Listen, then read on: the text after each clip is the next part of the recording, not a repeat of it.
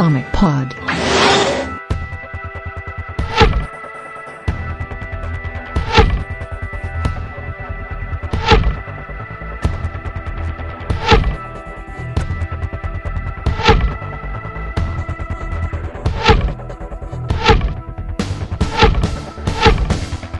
WhatsApp, como queiros começando mais um Comic Pod, número 77, eu sou o Matheus Cadmo, estou aqui com o Bruno. Enfia o caps lock no cu, respeitosamente.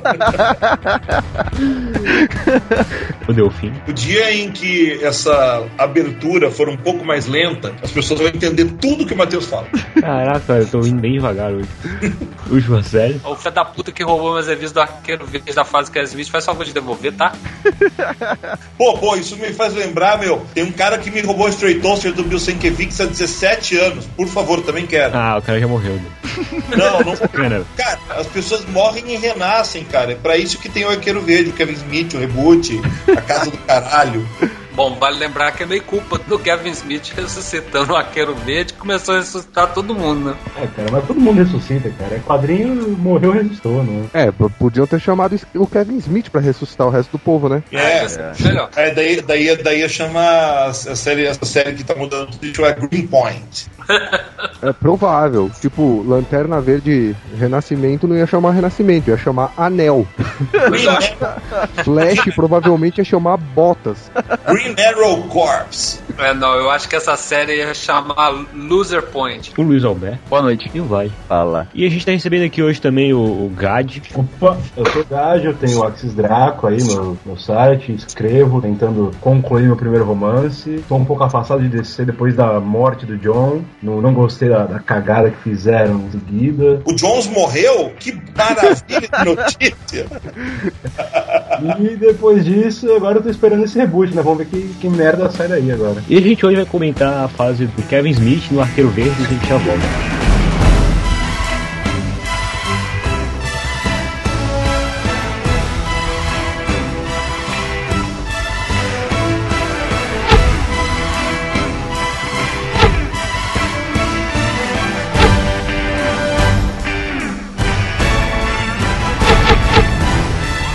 Bom, temos que abrir o trabalho dizendo que Kevin Smith é foda. Essa série é foda, pronto.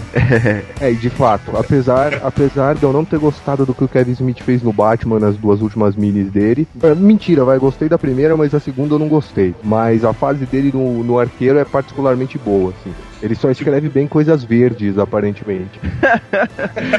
Dá o Hal Jordan pra ele, cara. Aliás, vamos, vamos lançar assim ao, ao vento, assim. Será que alguém vai lançar o Besouro Verde aqui? Seria interessantíssimo, porque aquilo Cara. tá bem legal. Se eles não lançaram na época do filme, esquece. Ah, não sei, a Devir às vezes é louca, às vezes ela lança umas coisas completamente fora de parâmetro, de hora, de. Vai saber. Puta, cara, é, é, eu vou ser bem, bem curto e grosso com você, ouvinte, que você. Se você não sabe quem é Kevin Smith, ah, você precisa urgentemente assistir Balconista. Não assista o Balconista 2, por favor, assista o Balconista. Ah, você assista Procura CM, ah, você assiste Dogma ah, e principalmente Barrados no Shopping. E daí você, com esses quatro filmes, eu acho que você tem uma noção do Kevin Smith que escreveu o Arqueiro Verde, ok? Eu acho que é, é dispensável falar de, de outras coisas, mas saiba você, querido internauta, que acompanha o Comic Pod, que Kevin Smith é um dos diretores mais divertidos que você pode imaginar. Principalmente porque a La Hitchcock, ele costuma aparecer nos seus filmes. Mas ele não se faz de, de rogado, ele é o, ele é o tipo do... ele- ele- as aparições dele não são nem um pouco inertes, muito ao contrário, ele faz parte ativa, ativa de todos os seus filmes. E se você nunca ouviu falar em Jay and Silent Bob, me desculpa, mas você morreu na década de 90 junto com Oliver Queen. Agora o legal é que ele estreou nos quadrinhos exatamente trazendo os personagens que ele criou no cinema, né? O Jay e o Silent Bob, inclusive. Sim, eu- mas se eu não me engano foi uma, foi uma mini em três partes chamada Chasing Amy, a primeira. Chasing Amy não, Chasing Dogma. E depois ele veio com as minis do Jay and Silent Bob. Eu posso estar enganado, eu acho que a ordem é essa. Aí focando um pouco mais nos quadrinhos, em 99 ele começou a escrever para as grandes editoras, né? Escreveu aquela história do Demolidor pra Marvel, o Demônio da Guarda, que é excelente. É, daí perceberam que ele dava pro negócio, né? E, aí depois ele foi pra DC e fez exatamente essa série que a gente vai falar hoje do Arqueiro Verde, que foram 15 edições, né? Lembrando que tem uma curiosidade muito interessante na passagem brasileira da série, a gente estava até relembrando isso antes de começar a gravação. A Panini publicou isso uh, anunciando que era uma mini em cinco partes. Ok. Só que o problema é que vendeu o diabo, vendeu muito bem. De repente, no mês seguinte da edição 5, tava lá na banca, edição número 6, como se fosse uma revista regular. E foi assim até o fim da, da fase do Kevin Smith e um pouco além, porque realmente o, o esse novo arqueiro do Kevin Smith uh, angariou uma penca de fãs novos, pelo menos aqui no Brasil, e lá fora também, né? Porque afinal de contas foi bem mesmo a série. É, a Panini lançou oito edições, no total foram oito, né? Pegando todas as 15 edições do Kevin Smith e ainda colocando mais um Circuit Files lá na última. É, porque era a fase que interessava, né? É. Depois desse trabalho com Arqueiro Verde, ele ele, ele voltou pra Marvel, né? E escreveu duas minis, uma do Homem-Aranha e uma do Demolidor. Sendo que a do Homem-Aranha demorou, acho que, três anos para ser concluída e a do Demolidor nunca foi fechada, né? É aquela coisa, né? Cumprir prazos é o grande dilema das editoras atualmente. Quero ver como é que eles vão conseguir distribuir digitalmente toda semana, no mesmo dia, e eles vão ter que dispensar muita gente que atrasa. Vai ser fim, legal. É, já, já dispensaram pelo menos cinco desenhistas do reboot, viu? Ah, perfeito. Eu acho perfeito. Já, Eu acho que tem já que ser tem assim mesmo. Solicitações de outubro já tem pelo menos cinco revistas que estão com desenhista diferente da primeira. Ah, cara, com, tipo, gente nova, eh, gente competente.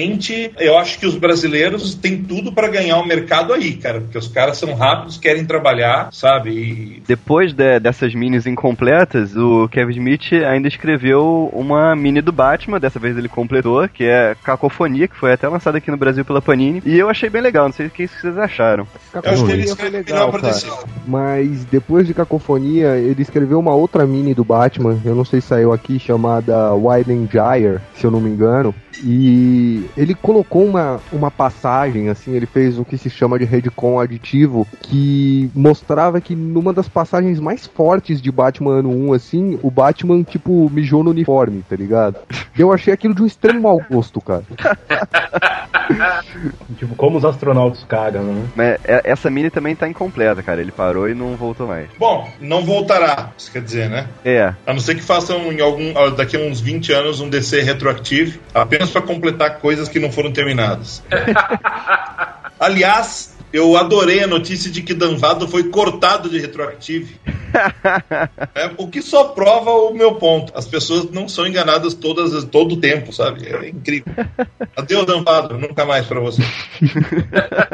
Bom, sobre o desenhista da série, que é o Phil Hester, não, não tem muitos trabalhos assim importantes que ele fez. Ele desenhou algumas coisas para Ultimate Marvel Team Up, umas edições de Monstro do Pântano, mas o traço dele é bem legal, cara. Eu acho o traço dele bem dinâmico, bem simples e bastante funcional, né? Para começar, que ele não desenha todo mundo com a mesma cara, todo mundo tem, tipo, cada um você tipo tem um traço diferente, não, não existe um molde. É uma, que é um traço coisa... meio cartoon. Sim. Sim, é uma coisa que, mas é uma coisa que você encontra em. Você pode falar isso de muito poucos desenhistas hoje em dia, sei lá, você pode falar isso do, uh, sei lá, do Frank Whiteley, por exemplo, que é um outro estilo completamente diferente, mas tipo ele tem a mesma característica de você uh, saber que todo mundo vê todo mundo diferente, assim, sabe? Por, por mais esquisito que seja. Philip Bond é um outro cara que tem uma característica meio cartoon e também distingue muitos personagens, sabe? Eu gosto muito do desenho do Phil Hester. Deve ser porque o trabalho principal dele talvez talvez não seja com quadrinhos, né? Que é o mesmo caso do Kevin Smith. Então, é meio que um. Talvez tenha sido até o próprio Kevin Smith que falou: Ó, oh, Phil Hester, senão não é, faço. Sobre o Phil Hester, vale mencionar que hoje em dia ele escreve, mas não desenha a Mulher Maravilha. Foi ele que assumiu a bronca do Straczynski. Ah, é? Mas ele não vai ficar depois. Não, é, no reboot não vai, vai fazer alguma depois. coisa? Não. Não, né? Não. Na verdade, assim, é, no reboot, todo mundo que, tipo, salvou o cu da DC foi mandado embora, cara. assim, todas essas pessoas que conseguiram fazer limão da limonada foram esgurmitadas fora.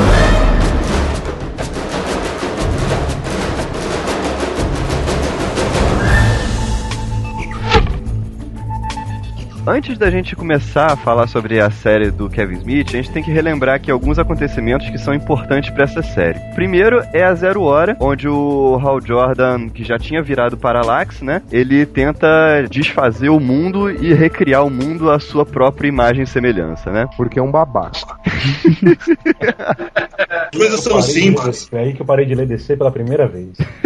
A hora que pegaram o personagem. Devia ter deixado morrer, tá ligado? Eu, falei, eu não sou contra o personagem morrer, mas porra, mata o cara pra ele não morrer e na verdade voltar sendo um vilão escroto. Putz, não tem perdão, sem perdão ainda. E no final da série, o Arqueiro Verde dispara uma flecha que aparentemente mata o Jordan, né? Na verdade, depois ele volta, mas na série parece que ele morreu mesmo. É, a- inclusive essa próxima volta dele, mais cagada ainda, né? É aquela coisa, ao invés de deixar a merda feder acabar, não, eles ficaram rebostalhando o negócio, empurrando, até uma hora que falou, não, agora ninguém mais tá engolindo, nem quem é fã do cara tá, tá, tá engolindo, mas tá, acaba com ele logo, então vai. Pois é, aí veio a noite final, onde ele se sacrifica pra reacender o sol, que foi consumido por um devorador de sóis, né? Pelos Solares, né? É pelos Solares ou é um devorador de sóis? Ah, não, o Solaris deve ser um milhão, cara. Ah, é verdade, um milhão depois. Mas mesmo assim, o Hal Jordan não morre e ele vira o espectro, né? Pra cagar mais ainda. É, é assim, personagem ruim não tem o que conserte, velho.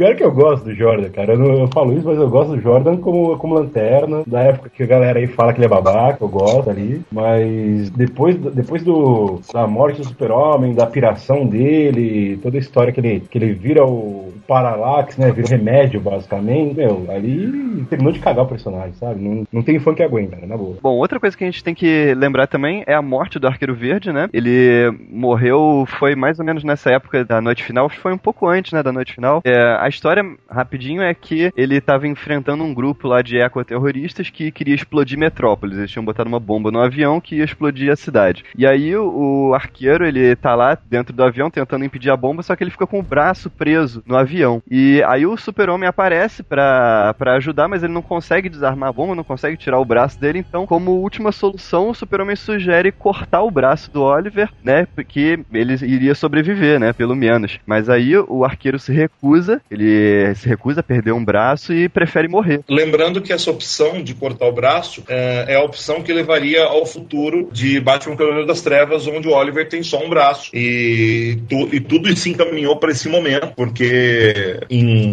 em Cavaleiro das Trevas vocês devem lembrar bem que ele só tem um braço e ele fala que a culpa de ter só um braço é culpa do Super-Homem. Exato, é. É, sim, então- pois é. E também, é, por não terem coragem de fazer isso com, com o arqueiro na continuidade normal, é o que levou o Roy Harper a perder o braço agora, porque aparentemente é legal arrancar o braço dos arqueiros. assim.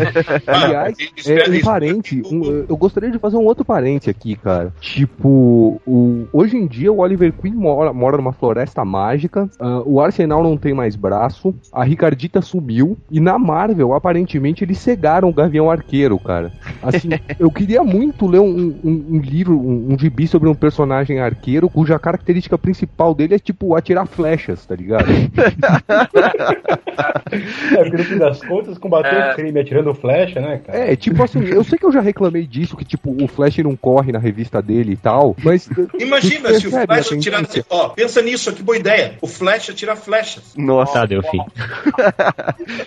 Mas, cara, no reboot isso vai tudo voltar como era antes. Depois da morte do arqueiro, o filho dele, Conor Hawk, é que ficou sendo arqueiro verde, né? E ele ficou como titular da revista por mais 37 edições até que a revista foi cancelada. E é a partir daí que a gente começa com o espírito da Flash. Vale lembrar também que nessa história aí que o arqueiro morre, desenhou foi o brasileiro Rodolfo Damásio, que mandava bem pra caralho. Aliás, onde estará Rodolfo Damásio? Deu O Dr. Damásio está trabalhando com animação. eh, ele cuidou da, da parte de animação de filmes. Ele tá na equipe de animação eh, de filmes como Escorpião Rei, Star Wars Episódio 2 e O Homem de Ferro. Pô, maneiro, cara. Né? Tá bem, rapaz. Tá e, bem. Ele, ah, e, ele, e ele foi o, o concept artist do Lanterna Verde e também do Capitão América First Avenger. Esse é Rodolfo Damasio. É, é assim que ele vive. Eu tenho certeza que tá muito melhor que a gente. Com certeza. Vamos lá. Arqueiro, Arqueiro Verde, vão, tipo, nós somos colocados de volta no começo, da, no começo da série em uma Star City que tem um herói faz um tempo, né? E de repente temos o Arqueiro Mendigo no fim da edição aparecendo para salvar a pátria. Tipo, uma das melhores primeiras aparições numa edição número um que eu, que eu já ouvi falar, cara. É, uma cara. baita volta. Ele tá muito bom, cara. Aquela flecha de garrafa pet é sensacional.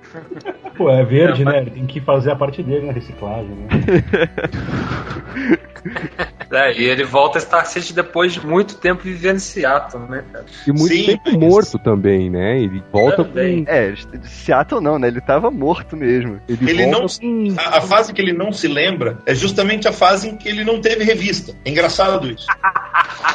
Mas é sério, tipo, a- ele começa a não se lembrar justamente a partir, a partir da minissérie que trouxe ele de volta na época, que era o The Longbow Hunters, que no Brasil saiu como Os Caçadores, pela editora Abril. Os caçadores, é, é. é a partir daí que ele não se lembra. É, é bom a gente explicar isso pro pessoal que tá ouvindo não ficar perdido, Delfim. Que o Arqueiro Verde reaparece, ele é um tipo um mendigo lá, e aí um cara chamado Stanley Dover encontra ele, o arqueiro impede uns caras de assaltarem esse Stanley, e aí o, esse Stanley leva o arqueiro pra casa dele e começa a tratar dele, né? Só que o arqueiro ele tá com amnésia, né? Ele não, não se lembra de nada depois daquela fase que ele viajou com, com o Hal Jordan pelos Estados Unidos, né? Não, não, não. Depois dos Estados Unidos, eles. eh, no fim daquela fase, eles viajaram pra Oa. E na volta de Oa, que é o fim da série do arqueiro, praticamente, não se lembra. Isso. É a partir da volta, ah, da volta de Oa. É, exato. E para vocês que não se lembram, essa fase foi publicada recentemente no Brasil, naqueles dois álbuns da, da Panini, Arqueiro Verde e Lanterna Verde, né? Que tem até a participação do, do Guntet, né? Que é, o, que é o guardião que vem pra Terra para aprender mais sobre o planeta, que é uma série multipremiada do Daniel New. E, a- e, tipo, depois dessa fase, ele não lembra de nada. Isso, é, e cronologicamente ele perdeu uns 10 anos aí de, de história dele, que é o que 10 fala. anos da cronologia DC, ok? Isso, exato. É engraçado, uma, uma coisa engraçada disso é que eh, essa série acaba estabelecendo que isso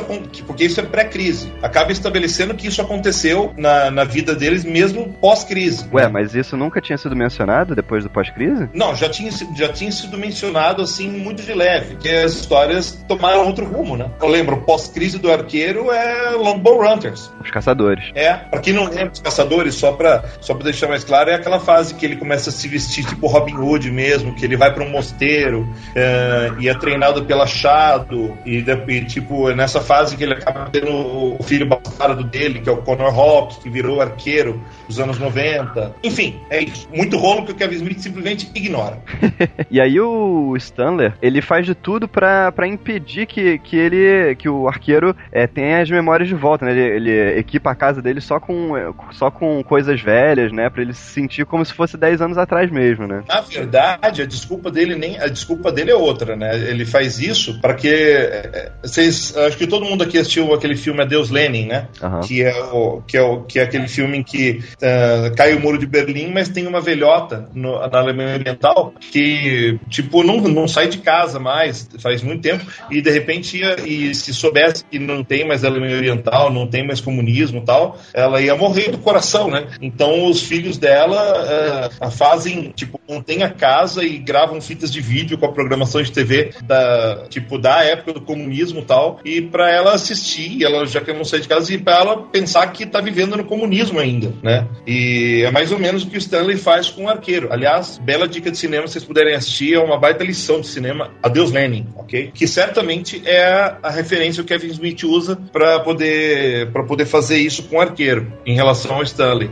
É claro que o Stanley, a gente vai descobrir um pouco mais para frente, tem a sua agenda secreta, mas isso é papo para daqui a pouco. Aí a gente tem também a apresentação de uma personagem que vai ser bastante importante, que é a Mia Darden, né? Que é uma prostituta, né? Menor de idade, que é o namorado dela, obriga ela a se prostituir e tal. E aí depois ela acaba num dos trabalhos dela, né? O que é pra um senador lá, o Arqueiro Verde invade, bate em todo mundo. E aí depois disso ela decide sair dessa vida, né? E ela acaba indo um centro da juventude de Star City que é controlado pelo Oliver Queen, Não é um senador, é um vereador. vereador, é É, é- é tudo, tudo envolve a cidade no começo, né? Não, não tem nada externo à cidade. E lá nesse centro da juventude é que ela encontra o Oliver Queen, né? E essa parte é muito engraçado, porque o Oliver Queen começa a falar pra ela, não, o Arqueiro Verde me falou que você precisa de ajuda, que não sei o que, e, aí ela, ela vira pra ele, pô, mas você, o Arqueiro Verde, tá na cara, olha essa barba aí ridícula.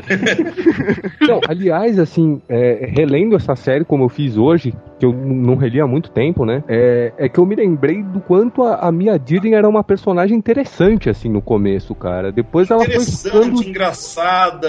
É, depois tipo... ela foi tipo, sendo diluída. Tipo, Jeff Jones escreveu, Judge Winnick escreveu, e, e, eles foram tirando muito das coisas que eram interessantes dela, assim, ela se transformou numa menina chorona e meio burrinha. Mas nessa série em particular, cara, é uma das melhores personagens adolescentes que eu já vi na DC, assim. É, tipo, fodona mesmo, né? Ela era fodona. É, ela vamos, era, cheia de atitude. Ou tipo, tipo, aquela coisa, né? Daí o Oliver fala pra ela, mas vamos manter esse entre nós, né? Daí ela fala algo do tipo, ah tá, entre eu, você e todo mundo que tem mais de dois neurônios. Leva a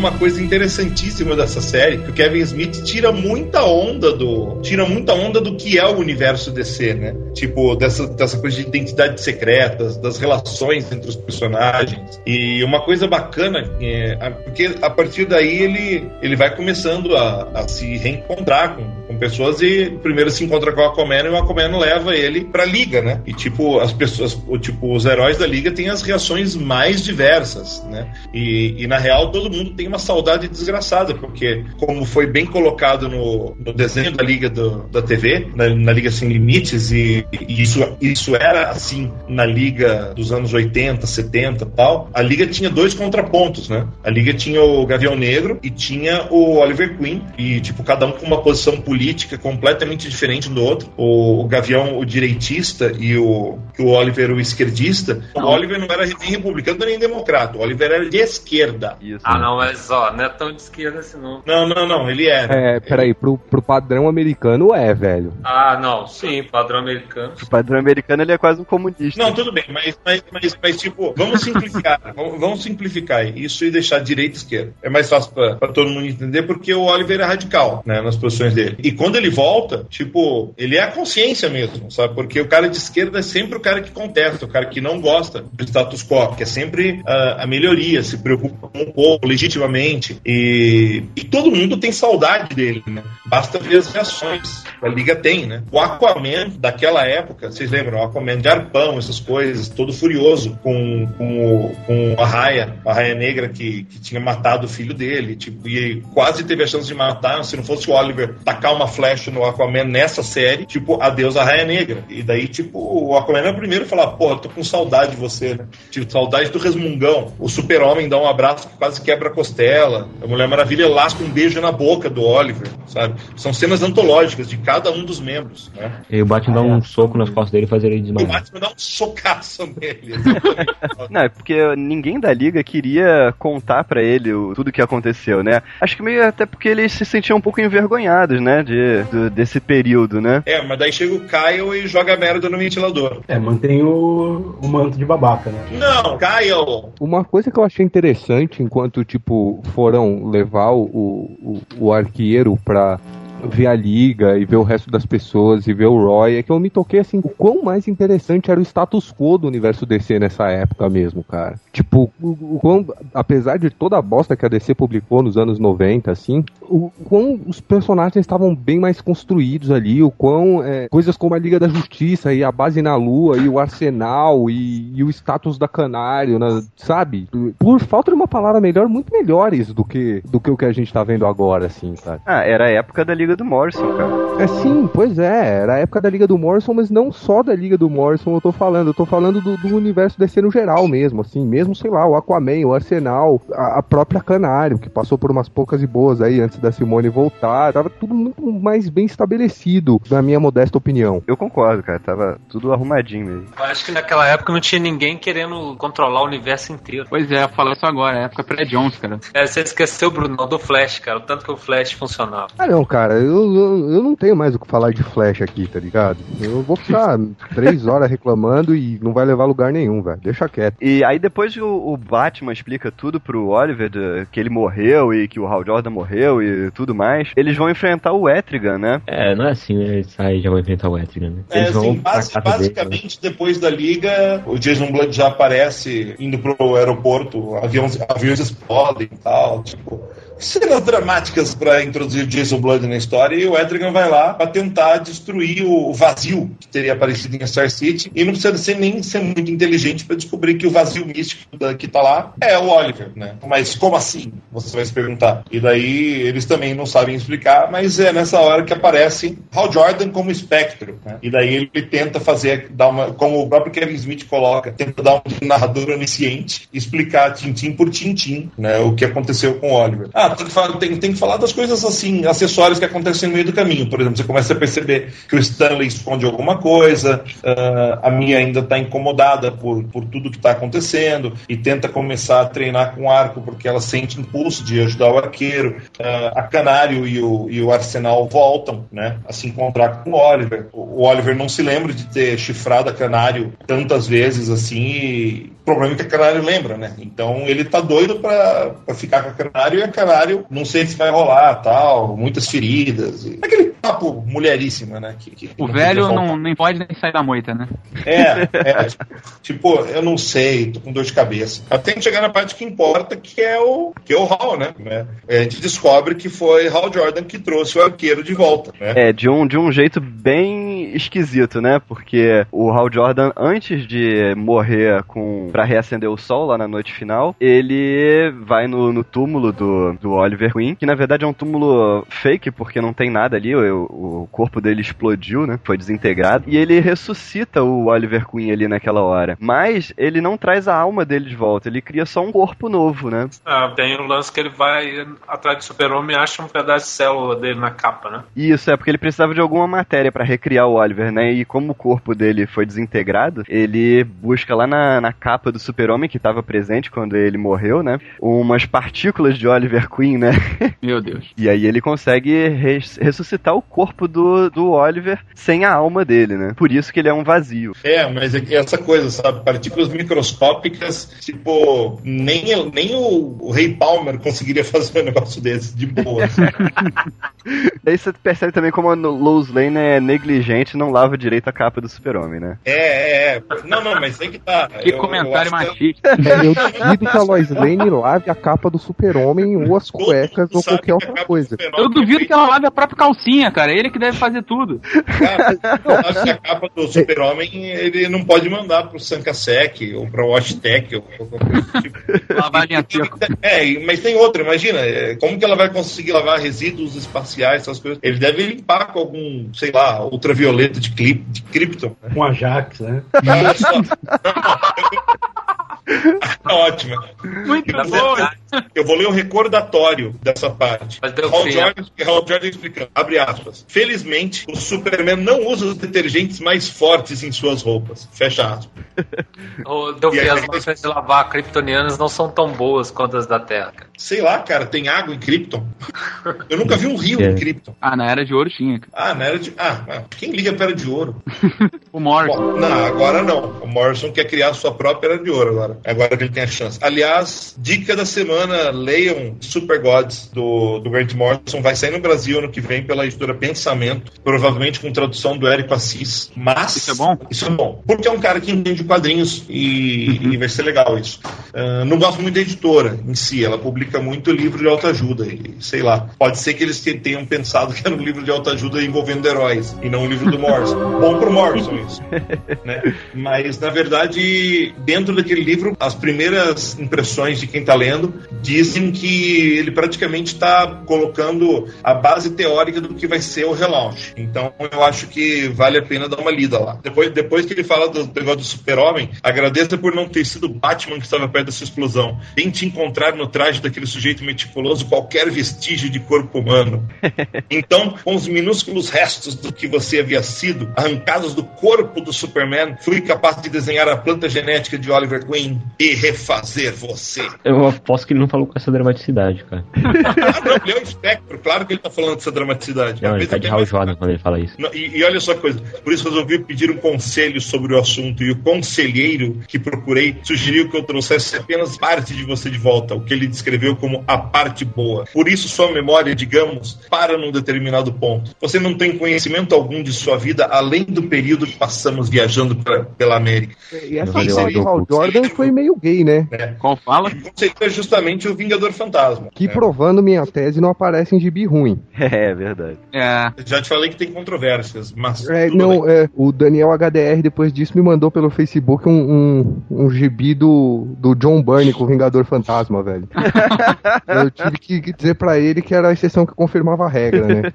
É, Ele, ele acaba encontrando nessa jornada mística desse número que explica tudo, até o desafiador, cara. É, não, o legal é que o Espectro leva ele pro paraíso, né? E lá ele encontra o desafiador, o Jason Todd, o, o Barry Allen, até encontrar ele mesmo, né? A alma dele. O bacana é que o desafiador acha que ele é o guerreiro.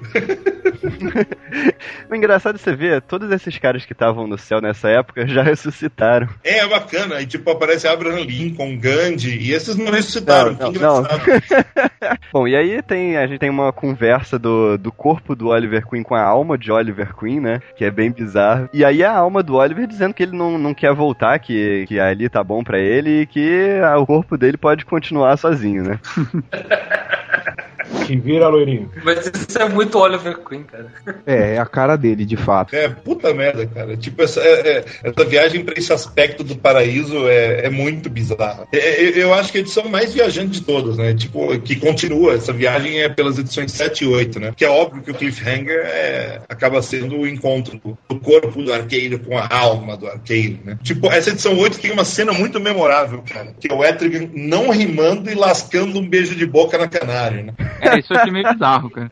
Eu sei que não sou lindo de morrer, mas espera aí, faz uma cara que não dou uma bicota na minha gatinha. Palavras do Etrigan, nessa hora você percebe que ele é o Boston Brand, né? É, Ele, ele, ele baba a, a canário negro toda, parece um, um São Bernardo quando vai te lamber, cara. Ela fica meio atônita assim, depois dá um ganchão nele. Sim, afinal de contas, como você não vai ficar atônito com um beijo de um cara que deve cheirar enxofre, no mínimo? É complicado, né? É complicado, na pior das hipóteses, você precisa de um Listerine, assim, total. Bom, enfim, o Boston Brand vai lá avisar que o Oliver tá num tipo num paraíso, ou algo assim, né, tentando arranjar explicação pra tudo.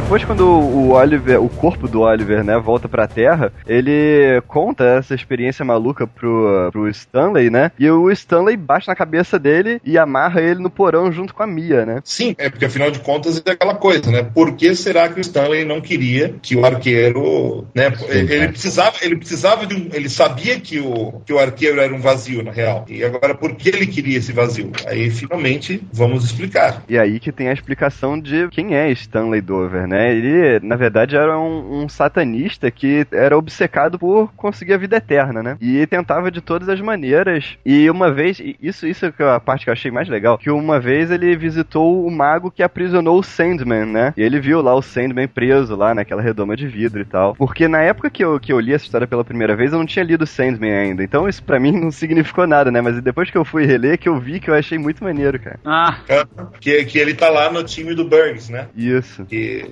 vamos dizer assim, é um dos poucos cruzamentos interessantes da, da, da fase do. Tipo, de um título da Vertigo, né? Com, com a DC sem fazer merda, né? É, só que nessa, nessa época do Sandman é, ainda não era Vértigo, né? Sim, sim, mas você entendeu o que eu quis dizer. Sim, é. Esses crossovers não, não costumavam terminar bem. Assim. E depois que ele viu o Sandman preso, ele, ele descobriu que ele pode, poderia aprisionar né, alguma outra entidade que daria para ele a vida eterna. Então ele ficou tentando aprisionar lá uma, um demônio chamado Besta Sem Nome, né? Então não era chamado, né? Sem nome. É, pois é.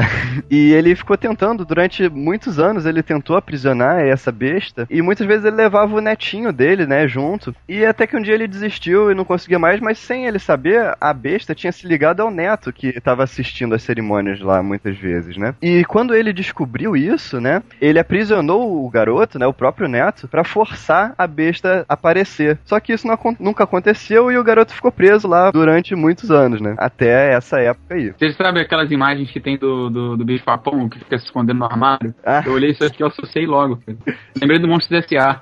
É, e- então, parece aquele cara do Monstros S.A., só que a cor é diferente, né? Né? Mas bom, e, e o Stander tinha prendido o Oliver, né? Porque o objetivo dele era transferir a alma dele pro corpo do Oliver, que afinal era um vazio, então ele poderia transferir a alma dele pro corpo do Oliver, né? Até que ele encontrasse um meio de, de achar a besta sem nome de novo, né? Sim, e a besta sem nome lá, monstrinho do armário, eu acho bonitinho. Tipo, só faltava chamar Sully.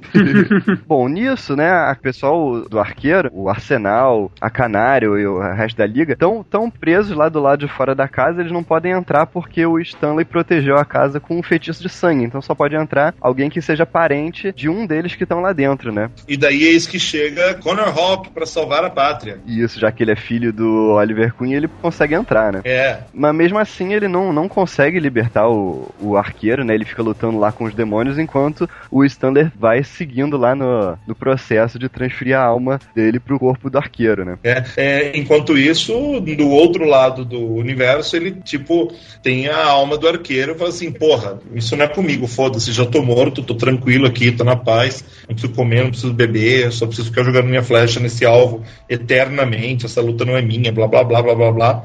Mas tem uma hora que eles falam, ele fala assim: meu, vai foder se você não vier. Tipo, volta pra cá, foda-se. E... Na verdade ele vem mesmo por quando ele diz que o filho dele tá em perigo e tal. né? Exatamente, né? Tipo, tipo, o Connor tá em perigo, eh, fala que os demônios vão matar ele, e daí tem aquela coisa assim: foi bom enquanto durou. Hal, me leve de volta. E daí a alma dele volta pro corpo, né? Finalmente. E aí que ele consegue se libertar. E daí você tem, você tem o Oliver Queen com todas as lembranças, depois de 10 edições, com todas as lembranças de tudo que aconteceu, porém com um corpo novinho e sem precisar de clonagem, que é uma coisa muito legal.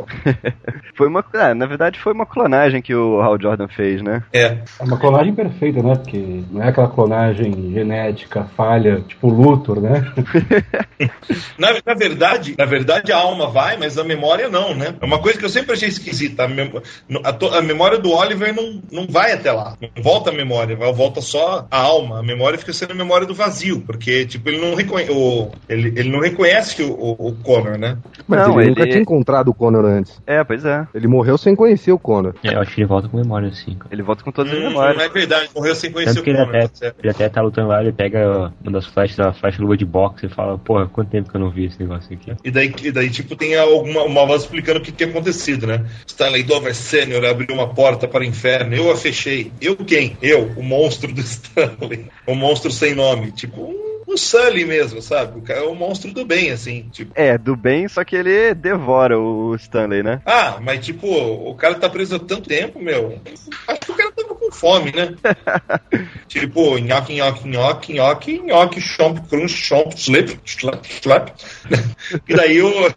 E daí atônito, o Connor Rock pergunta: vamos fazer alguma coisa? E o Oliver, o quê? Oferecer sal?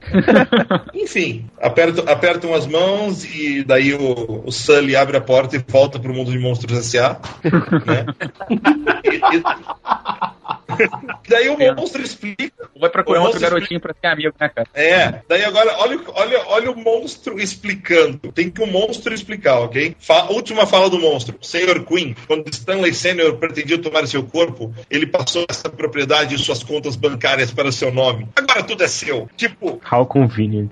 tudo está explicado. Né? Como o Oliver volta a ser rico, como isso, como aquilo. Tudo bem, é, eu concordo que é um tapa-buraco safado, assim. Mas por outro lado, velho, tipo, o Hal Jordan voltou dos mortos. No dia seguinte ele tava trabalhando lá pra Ferris de novo, tranquilo. Ou pra Força Aérea, sei lá que porra que era. O Barry Allen voltou dos mortos, assim, depois de séculos, velho. Aí, aí, tipo, chega o outro Gambé que trampava com ele na casa dele. Ah, eu tava no serviço de proteção à testemunha, beleza? Beleza. É, tá aqui o seu. Fui comprar um cigarro ali e já voltei. É, eu fui comprar um cigarro numa esquina de Brasília. tipo, no fim das contas, o monstrinho aqui é o mais convincente de todos, cara. Assim, É, Ah, não, aquela, você aquela esqueceu. expressão, não, menos pior. Não, você esqueceu do Clark Kent que ficou soterrado fazendo exercício pra manter a forma, cara. Bebendo água de chuva. É, foi por aí. Fez fotossíntese lá embaixo, né, cara? Eu acho que foi um retorno, uma volta dos mortos muito bem construída, assim, bastante convincente. levando em conta todo o histórico da DC, você quer dizer, né? Sim, claro. é. É convincente porque o Kevin Smith faz uma coisa que aparentemente é absurda, ah, mas funciona porque em momento algum ele leva essa porra a sério. É- Essa é uma coisa que tem que ser dita. O Kevin Smith decide brincar de verdade de, de, de escrever herói, brincar de trazer um baita herói, faz isso de um jeito muito heróico, mas descaradamente tirando onda o tempo todo. Tanto que é uma das séries do Arqueiro com mais humor. As séries do Arqueiro, vocês sabem que elas são bem sérias. Tipo, o fato de não se levar a sério é fundamental para você poder fundamentar isso. É, ele torna os personagens muito humanos, o Kevin Smith. E, e isso pega muito bem, principalmente numa série em que você tem um cara que, porra, atira flechas. Só que, é, só que ao contrário do que o Dico diria, a personalidade dele não é o poder. né? Ele tem uma personalidade forte pra caralho. É. E é por isso que funciona. É, ele tem uma personalidade forte desde lá de trás, quando ninguém tinha personalidade, ele já tinha um pouco, né? Sim, sim. Por exemplo, ah, a única coisa que a única coisa que nem o Batman diz, né? Ah, quando o Oliver fala de flecha plano, flecha caverna, daí o Batman fala: Oliver, na sua vida você nunca teve uma ideia original? é verdade. Porque pensa bem, antigamente o Oliver e o, e o Roy eram Batman e Robin, de verde, lançando E flash. vermelho. Tá, verde e vermelho. Mas lançando. em- antigamente era preto e branco, cara. Você não tinha como saber nem a cor Não, dele. não Quer dizer, você disse você- isso. você imagina o título, né?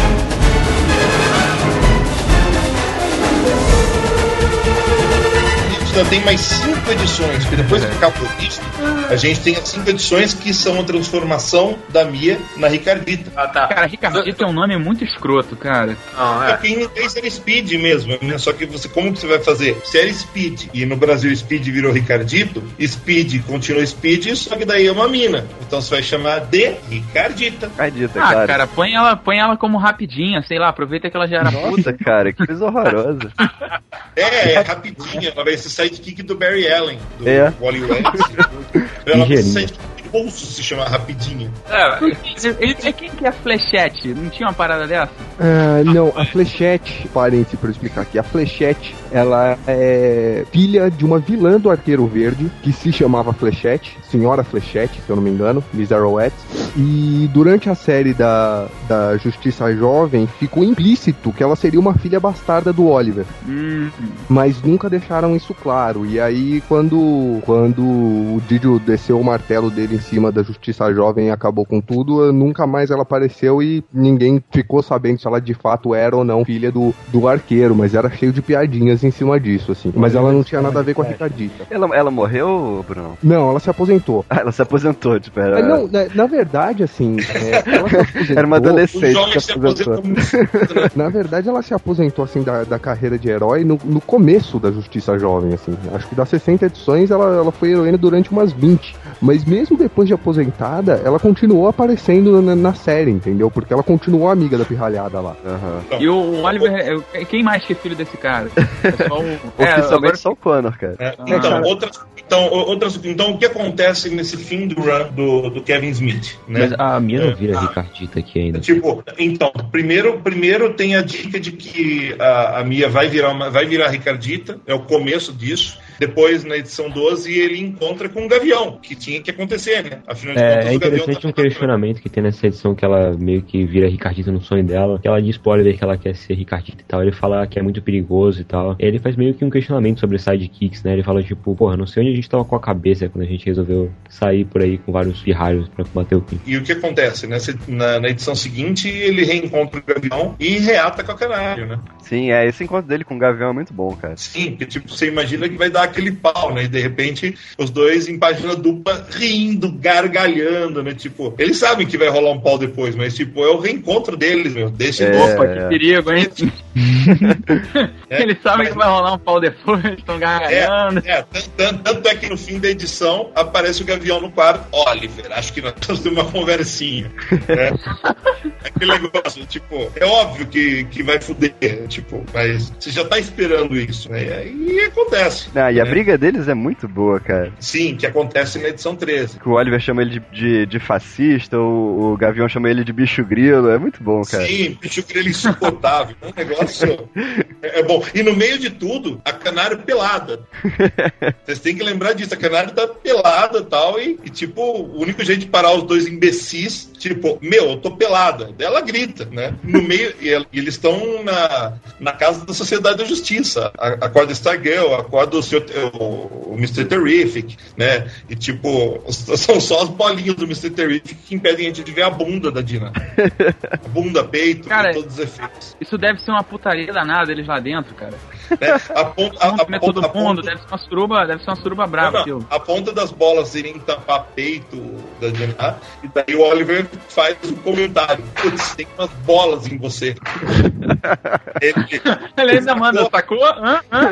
é, sacou? É. Mas o QG da sociedade é assim mesmo, cara. Você não lembra do Liga no 1 lá? Sim, sim, sim. Mas tipo, a Dina criticava isso, né? É. E de repente, lá está ela. E, e- e enquanto isso, temos esse vilão com cara de alvo, né? Que só fala em onomatopeias, né? Isso, que é um vilão criado pelo Kevin Smith, né? Que é o Onomatopeia, o nome dele. E é um assassino serial de vigilantes fantasiados, né? Isso, né? É, é bacana as piadinhas acessórias que ele coloca nessa edição, né? De repente, mais tarde, Ben Affleck está aqui para falar sobre o seu novo filme, que era um filme do Kevin Smith, né?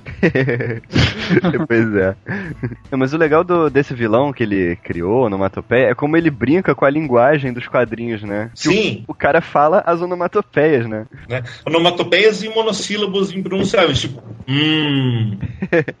É muito divertido, assim. Mesmo o cara sendo um sádico, é, a história é muito divertida. Cara, eu posso estar enganado, mas eu acho que esse personagem ele aparece naquela série do Batman do Futuro do Adam Beecham, que saiu recentemente. É, eu só li até o 5, velho. Tá no 7 agora, não sei se apareceu depois disso. Eu não, eu não, lembro, eu não lembro se era ele, mas esse cara me é, me é familiar. Parece uma cacofone. A a minha nessa edição dá um, também começa a dar, dar em cima do, do Connor, né? Ao mesmo tempo que ela, que ela curte o Oliver, né? E, e o Oliver tinha acabado de voltar daquela noitada infernal na, na sociedade, sociedade. E daí ele chega e bebendo leite no, na caixinha, né? Daí ele chega. Além disso, Dina e eu tivemos um belo jantar. Daí ela, é, que você comeu bem. Até que disso ela entende, né? Pô, É, é, a ponto do, do Connor falar. Bom, ela era prostituta até uns meses atrás. Daí o Oliver, faz sentido. Não, lembrando que ela, ela teve, teve uns sonhos lá, uns de, tipo, agarrando o Oliver. Sim, sim, na, na edição daquela sonha que é Ricardita, né? E o Oliver, e o, o Oliver já lança um, já lança um, um migué assim no, no, no Connor, diz- dizendo assim, meu, você não, tipo, você não gosta de mulher, assim, bem direto, né? Daí que lance é esse de mosteiro? Porra, né? Daí, eu, claro que o Connor desconversa, mas fica, fica meio implícito aí que talvez o Connor seja gay, né? E, e, é, e é bacana que, que, tipo, esse tipo de coisa vai nortear a vida do arqueiro a partir daí, né? Sem querer estragar nenhuma surpresa, mas afinal de contas foi publicado há um século, né? Mas a Mia tem AIDS, né? Eu não lembro se isso. Acho que isso foi no, no Judwinick. do. Foi o. Winnick, não foi não? É, Foi o Judwinick que adora Não, essa não, parada. só, ape- apenas Judvini que faz isso. Né? É. co- é como eu disse, cara, há, há vários podcasts eu venho dizendo, tipo, Juniper Lee fez muito bem pro Judvini, cara. Tipo, ele parou com essas merdas e, e, tipo, as- tipo, aprendeu a se divertir com quadrinhos e não a querer transformar isso numa aula de ciências sociais.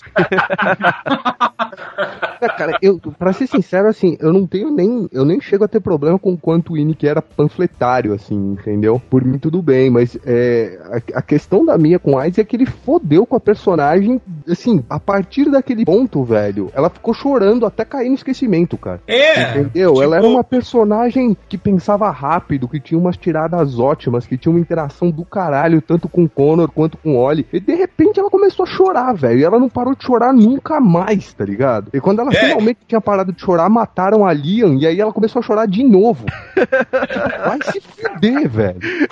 Isso porque, isso porque ela vive num mundo em que o mentor dela voltou dos mortos. né? Bom, mas então, no- na história do, do Onomatopeia, né? O Onomatopeia atira no, no Connor, né? Ele, ele mata vários, é, vários vigilantes e, e atira no Connor, né? Tenta matar o Connor, não consegue, o arqueiro leva ele para um hospital. No, no meio do hospital lá, o, o Onomatopeia ataca e o, o arqueiro tinha doado sangue pro Connor, então ele tava meio fraco. A Canário que luta com ele. Essa parte é muito legal, cara. Essa cena do hospital é muito boa. né? Tipo, várias lutas boas no hospital. Ah, ele enfia flecha no, no, no- na boca da onomatopeia e a onomatopeia faz uma coisa que eu acho que todo vilão devia fazer, né? Tipo, morde a flecha, meu. flecha de madeira, morde a flecha e, tipo, cospe a flecha. Tipo, nem, nenhum vilão, nenhum herói tá esperando que, tipo, você mordeu, você tirou o ponto de equilíbrio da flecha, o cara não vai conseguir atirar, fudeu. E daí tem aquela perseguição toda por cima de prédios, essas coisas. né? Até que o vilão se, se despedaça, né? Não, Até ele, cai. ele, ele desaparece, né? Sim, sim, ele cai, né? E sem fazer onomatopeia, que é legal. Tem que fazer flop, né? É, e ele, deixa, e ele deixa esse vilão em aberto, porque eles não conseguem capturar ele, né? E depois Isso. o Kevin Smith vai usar ele de novo lá no Batman Cacofonia, né? E daí, finalmente, no fim, a gente vê a. A gente vê a, a família reunida, né? A Canário, o Oliver, a Mia e o Connor, né? A fase, te- a fase termina assim, né? É, é, tipo, o Oliver tentando ser, tentando ser profundo, né? Tipo, tava ouvindo o som que mais me agrada em todo mundo. Daí, Edna, que som? Você sabe, o som da família. Daí, a Mia, Deus, tu é muito brega. Cala a boca, Mia. né?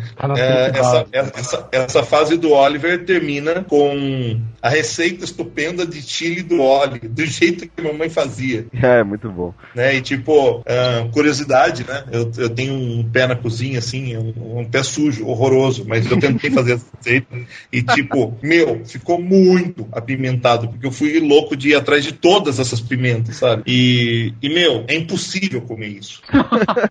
Caraca, deu fim de ser maluco. Mas vocês Aí sabem eu que esse, eu- testem, testem e coloquem no comentário. Eu não sei se vocês sabem, mas essa- esse negócio da, da receita do chili do Oli, se eu não me engano, tem a ver com uma edição lá da, da Era de Bronze, da época que tinha o- a fase do Oli junto com o Babaca, e tem um ponto que o, o Oli faz o chili da mamãe e o Hal Jordan não consegue comer o bagulho de tão apimentado. Isso tá lá numa das edições, velho. Eu tenho que caçar qual que eu não lembro, mas tá lá. Lembrando que depois que termina essa fase, quem assume é o nosso assassino preferido de heróis, Brad Meltzer. Brad Meltzer, é. Que também é uma fase muito boa, mas que a gente não vai comentar aqui agora. Exatamente, é só para constar para você que nos ouviu elogiando.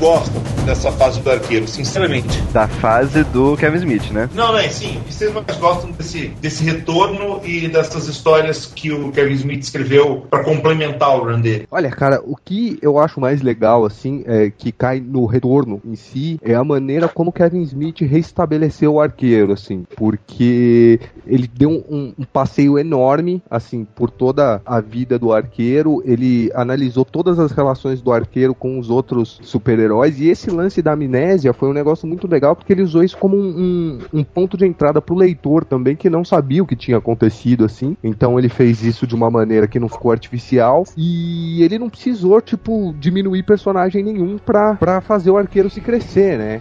Porque tem uma ele- coisa, ele o Bruno, colocou que- o arqueiro no lugar dele ali, então eu achei muito interessante. Bruno, tem uma coisa que as pessoas geralmente não lembram, porque nós que somos, vamos dizer assim, gostamos de DC e gostamos dos nossos personagens muito, muito, muito, a gente vai atrás dos gibis e vai atrás das histórias, mesmo quando elas estão para ser canceladas e, tipo, elas estão vendendo só 3 mil no mercado direto ou algo assim. Mas o leitor americano, médio, ah, tipo, quantos leitores devem ter lido o fim do, do Run do Arqueiro Verde quando ele se associou a um grupo terrorista e, e embarcou num avião com a mina que ele comeu para traindo a Canário e acabou explodido numa decisão ou ele se explode ou tem o braço decepado. Tipo, pouca gente leu isso. Foi muito comentado, mas pouca gente efetivamente leu. Então, Então, tipo, é, Exatamente por isso eu gosto tanto da maneira que o Kevin Smith fez, assim. Eu acho que ele conseguiu é, passar por essas coisas todas de uma maneira eficiente, de uma maneira que não fica maçante, sem tacar um infodump enorme na, na- no meio da revista, entendeu? e, e o bacana é que ele fez isso sem precisar retconar, né? Sim, pois é. Porque o retcon é a arma dos fracos, né? E, e o Kevin Smith foi um, foi um bravo, foi um valente. Eu gosto muito do.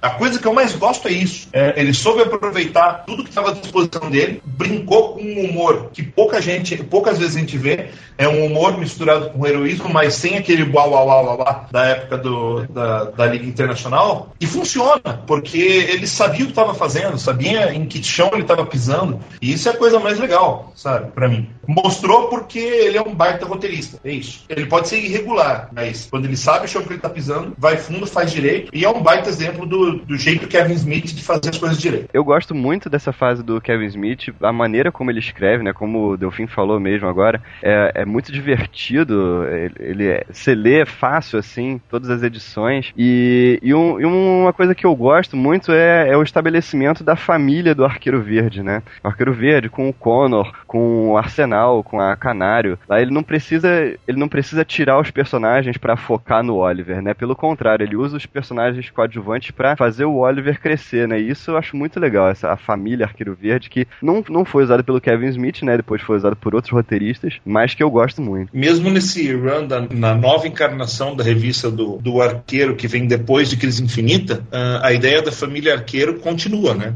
E, Sim. e mais forte do que nunca. Que também é, uma, também é um reinício de revista do Arqueiro, também bom, né? Que leva ao casamento do, do Arqueiro com a Dinah, mas na verdade não é um casamento, porque ela se casa com o Everyman, mas enfim. Porque personagem de quadrinho não pode se casar, enfim. É, e, e ela acaba se casando com o personagem mais gay do que o Morrison criou, né?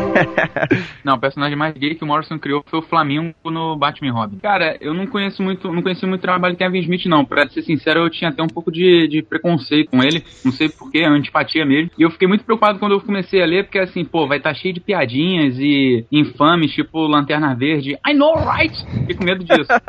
Mas, pô, cara, o, o humor dele é muito, muito bem contido, sabe? É, é colocado nas horas certas. E eu acho que isso, assim, por mais estranho que pareça, foi o que mais me chamou a atenção, sabe? Foi como ele conseguiu construir uma história divertida e, ao mesmo tempo, é, é, explicando esse retorno sem parecer escroto, sabe? Você já viu os filmes do Kevin Smith? Cara, não. Ah, você tá explicado.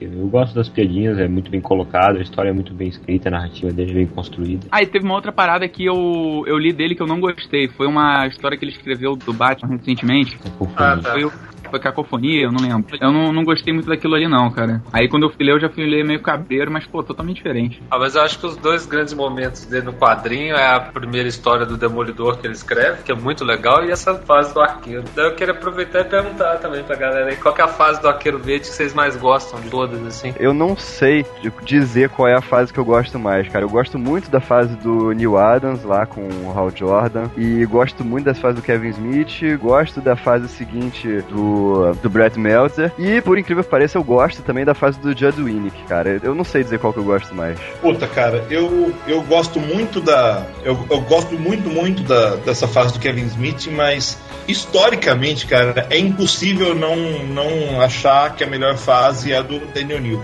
Ela é. Aquela fase é a melhor porque se, se encaixa no momento da, da história dos quadrinhos, né? Tipo, é, é, é maior que o personagem. Mas vamos dizer que eu acho que o Kevin Smith é a segunda melhor. Ah, pra mim é empate técnico entre a fase do Kevin Smith e a do Mike Grell. Pô, essa fase do Mike Grell eu ainda não li, cara, tá pendente. A fase do Mike Grell é boa também, mas só que a fase do Mike Grell é completamente diferente dessas duas, cara. Delfim, deixa eu te perguntar uma coisa. Os Caçadores da Abril, primeiro foi uma minissérie e depois foi uma mensal, não foi isso? So, não, não, sim, são duas coisas diferentes. A minissérie era uma, era uma minissérie que é a minissérie que restabeleceu o, o Oliver pós-crise, chamada de Longbow Hunters, que no Era Brasil chamou Os. Caçadores. É, Ah. que, era, que, é uma, que é uma mini do arqueiro. E daí, uma outra revista com outro logotipo, também chamada Os Caçadores, a, a Abril aproveitou o título, ah, mas com outro logotipo, outra pegada e tal, e com, e com os personagens mais adultos da DC, dos heróis da DC na época, tanto que era a única revista em formato americano. Mas tinha Arqueiro Verde também ou não? Sim. Antes da gente terminar, é, o que que a gente pode esperar do Arqueiro Verde no pós-reboot? Eu espero que ele atire flecha. Acho que tiver uma influência realmente de Smallville, que é uma coisa que eu tô vendo que eles estão querendo pegar mesmo, que embora Smallville tenha sido um lixo, teve um público cativo e deu uma repaginada mais moderna pro personagem, eu acho que eles vão pegar muito do, daquele, daquele óleo do Smallville mesmo, ah, não só pela aparência, mas também a atitude, meio um, um pouco de clone Batman, é, Playboy, sabe? Um- Pois é, esse é o problema, né? Porque o Smallville, o Wally era um Bruce Wayne. Então, é informação, informação direto da Comic Con hoje. É, no pós-reboot a gente sabe que o Oliver Queen não vai ser um artista marcial tão fodão quanto é hoje. Vai ser meio que um mestre das armas e, e o arco vai ser a escolha dele. E que a companhia dele, que não vai mais chamar Queen Industries, vai chamar Q-Core. Vai ser um negócio meio. Vai ser um negócio meio Apple, assim. Ele vai ter os keypad da vida e etc. e eu vi uma arte que ele tava sem cavanhaque de costeletas. Caraca. Ele, não, ele tá com uma ba- barbicha, assim, É, uma, então, é eu vi uma arte com uma barbicha e outra arte que ele tá sem barba nenhuma de costeletas. Eu não sei qual vai ser qual e. Então, sa- saiu um preview. É, é muito semelhante ao que tá acontecendo em Flashpoint, né, cara? Flashpoint é a base disso. É muito parecida com a Então. do ator mesmo de Smallville, né? Com um toque um pouco mais de quadrinho pra, pra dar um pouco mais de seriedade, ser mais velha. É nessa hora que vocês têm que pensar, porra, que pena que não, que não vingou o seriado do Aquaman, né? Vocês lembram disso? Lembra, eu vi o piloto, cara. Uhum. Porque, porque quem era o Aquaman? É o, é o cara que faz o, o Oliver Queen em Smallville. Se tivesse vingado a série, a gente não ia ter o Oliver Queen desse jeito lá. Se não tivesse o Oliver Queen desse jeito lá, a gente não ia ter isso acontecendo agora. Cara, e, e se não fosse, ia ser pior, velho. Porque a- a- o conceito do, do, do Oliver ali era, era- era- Eles queriam colocar o Batman.